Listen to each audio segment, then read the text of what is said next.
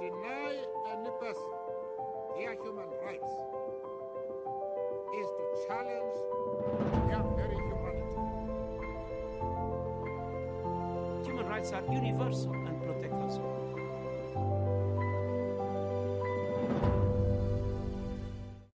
Bonjour, bonsoir, chères auditrices, chers auditeurs.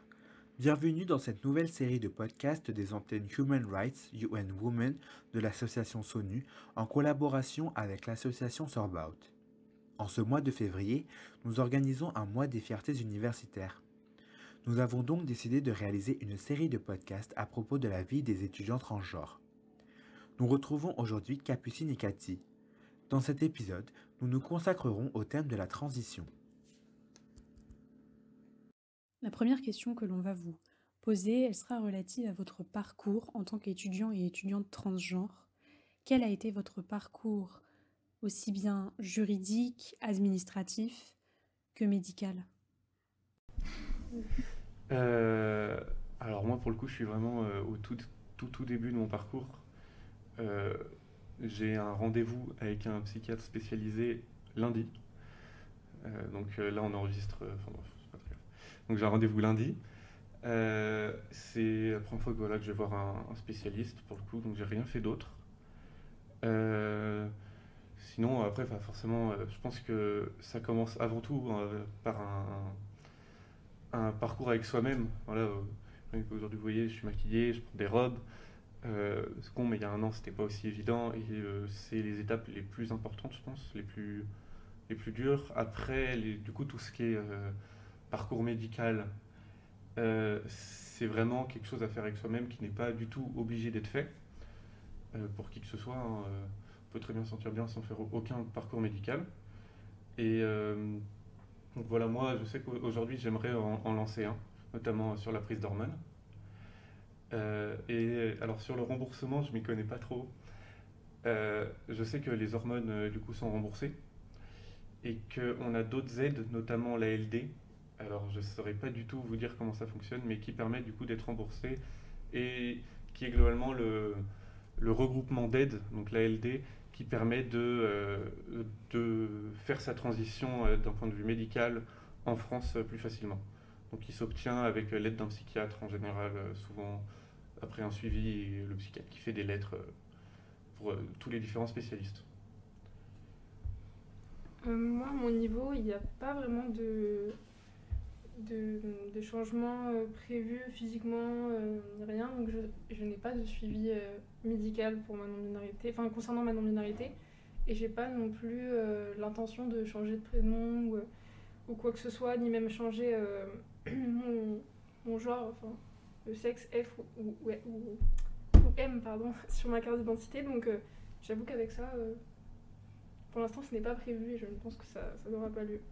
J'ai pas répondu du coup sur pour euh, mon parcours euh, administratif. Euh, moi, pour l'instant non plus, j'ai rien fait. euh, jusque maintenant, euh, quand je m'inscris sur un site internet, euh, euh, dans la cas civilité, je mets madame plutôt que monsieur. Euh, parce que ça, c'est un petit tip. Ce qui est bon à savoir, c'est que tant qu'on ne vous demande pas votre sexe, vous avez le droit légalement de répondre ce que vous voulez. Donc la, la civilité, c'est juste comment est-ce qu'on vous appelle. Et le genre, c'est pareil. Il n'y a que vous qui peut vraiment savoir euh, quel est votre genre. Euh, il n'y a que quand on demande votre sexe qu'on demande de répondre ce qu'il y a sur euh, la carte d'identité. Et voilà, moi j'aimerais bien du coup aussi lancer une procédure de changement de prénom euh, sur ma carte d'identité. Mais ça se fait un, peu après, notamment du coup aussi avec l'aide d'un psychiatre. Et euh, souvent c'est pas très compliqué à, réaliser, il faut juste tomber sur une mairie qui n'est pas transphobe. Et il faut avoir des lettres et des mails, des trucs comme ça qui, qui prouvent, c'est ça, de, de proches. En général, il faut deux ou trois euh, groupes sociaux différents, donc euh, que ce soit des profs, des, nos parents ou euh, nos potes, qui prouvent qu'on nous appelle bien par ce prénom. Mais c'est la même procédure euh, que si un, un garçon veut changer pour un autre prénom de garçon. Enfin, c'est vraiment, euh, il n'y a pas de, c'est la même procédure en France. quoi. Merci beaucoup. Euh, quel est le poids psychologique de la transition? Euh, alors, moi, c'est compliqué de définir une transition pour moi parce que, euh, encore une fois, comme je disais tout à l'heure, euh, j'ai essayé de me renseigner un maximum sur ce qu'est vraiment la non-binarité avant de pouvoir déjà me dire non-binaire parce que c'est vrai que je sentais qu'il y avait quelque chose que en- vis-à-vis de mon genre qui me travaillait. Forcément, je me suis aussi posé la question de est-ce que je suis un homme trans, étant donné que cette, cette vision masculine de moi par la société me plaisait aussi. Et j'utilise depuis tout à l'heure des, ter- des termes assez binaires, euh, femme-homme, et c'est plus pour la compréhension, parce qu'en soi, moi, justement, je m'identifie ni dans l'un ni dans l'autre euh, pleinement. Et euh, je suis en train de me perdre sur ce que je disais. Et, euh, oui, donc la transition. Et du coup, j'ai du mal à définir quand est-ce que commence et termine ma transition non binaire, parce que pour moi, il y en a. Il y en a pas, c'est plus une prise de conscience. Du coup, du coup, je sais pas trop quoi dire sur cette, sur cette transition-là. C'est plus euh, c'est plus ouais, c'est si ça a changé c'est vrai que ça a changé quand même le rapport que j'avais à comment m'habiller. Parce que la perception des autres je sais que moi j'aime beaucoup le fait de faire planer le doute. Donc euh, j'aime bien euh, j'aime bien le fait d'être ni trop masculine ni trop féminin. Et et ouais je sais que ça par contre ouais c'est vrai que ça a, ça a changé ça. On va dire que dans ma transition ça peut ça peut compter. Parce que c'est vrai que du coup c'est un changement de ma perception et de comment je veux que les autres me perçoivent Euh, ouais, je... je pense que déjà ça dépend de ce qu'on appelle une transition, si c'est vraiment euh, le processus d'aller d'un point A à un point B, ou si c'est vraiment euh, même à partir du point B euh, toute sa vie. Donc ça pour l'instant je ne saurais pas vous dire parce que moi je suis en cours du coup de transition. Après je sais que c'est assez étrange parce que ça peut être à la fois très lourd dans le sens où forcément on a toujours peur du regard des autres. C'est très compliqué de dire à quelqu'un qui donc, vous avez vu, à voir qu'on a une voix plutôt grave ou des trucs comme ça, et du coup, de commencer à nous genre au masculin, quelqu'un qu'on vient de rencontrer, c'est quand même souvent assez dur de lui dire Excuse-moi, mais euh, moi, c'est pas mec. C'est vrai que très souvent c'est la voix qui fait la différence. Moi je sais que chaque fois que le doute plane, ça me va, et puis je parle et c'est terminé, il n'y a plus de doute. là. Tout à fait. Ouais. Donc, euh, voilà. Surtout que là, il n'y a que ma voix qu'on entend. Euh. Euh, donc, voilà, là-dessus, c'est assez lourd, mais en fait, c'est assez léger dans un autre sens, parce qu'en fait, c'est tellement. euh, ça enlève un poids que moi, j'avais énormément avant, euh, que, qui est assez compliqué, en fait. Enfin, moi, je pense qu'avant, j'étais clairement j'étais en dépression. Euh, je pense qu'aujourd'hui, je le suis encore un peu, mais de toute façon, ça vient, ça, ça repart. Mais que m'être rendu compte de qui j'étais, ça m'aide énormément et ça a tellement enlevé un énorme poids qu'en fait, je sais qu'aujourd'hui, ça porte un, ça a un poids sur ma vie, mais je ne saurais pas dire si. Enfin, même si, je sais le dire, je sais que le poids qui a été enlevé est moins lourd que le poids qui a été euh, rajouté. Donc, euh, voilà. Je sais pas si. Et est-ce que vous savez si dans d'autres euh, pays ça peut être plus simple ou plus admis de s'affirmer?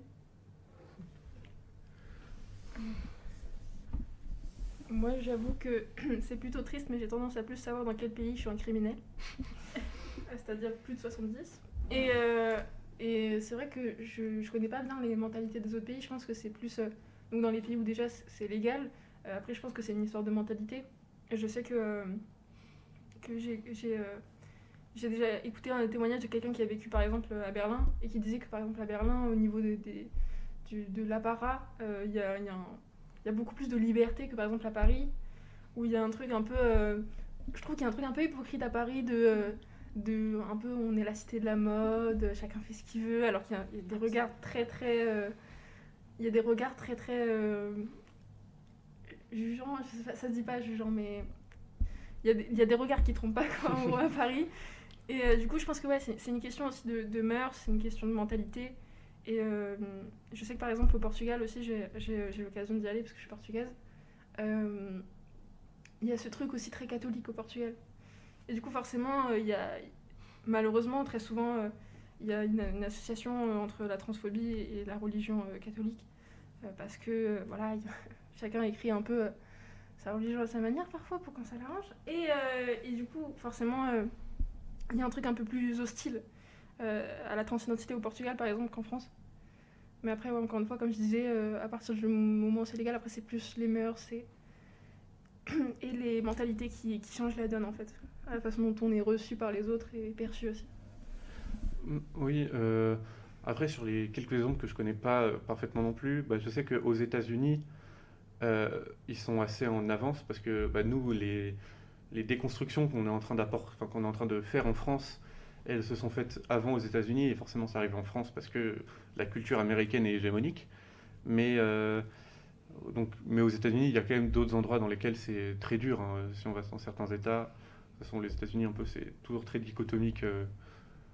Après, voilà, il y a d'autres États, par exemple, on, sait que la Thaïlande est un peu connue pour ça, que beaucoup de femmes trans euh, vont en Thaïlande pour se faire opérer, parce que là-bas c'est plus simple. C'est notamment en Thaïlande que se tient le concours Miss Trans mondial. Euh, voilà, après je ne saurais pas dire pour les autres pays euh, un par un. Donc, merci beaucoup Capucine et Cathy d'avoir pris le temps de répondre à nos questions. Nous retrouverons prochainement nos auditeurs et auditrices pour la suite de notre série de podcasts sur le thème de la transidentité. À bientôt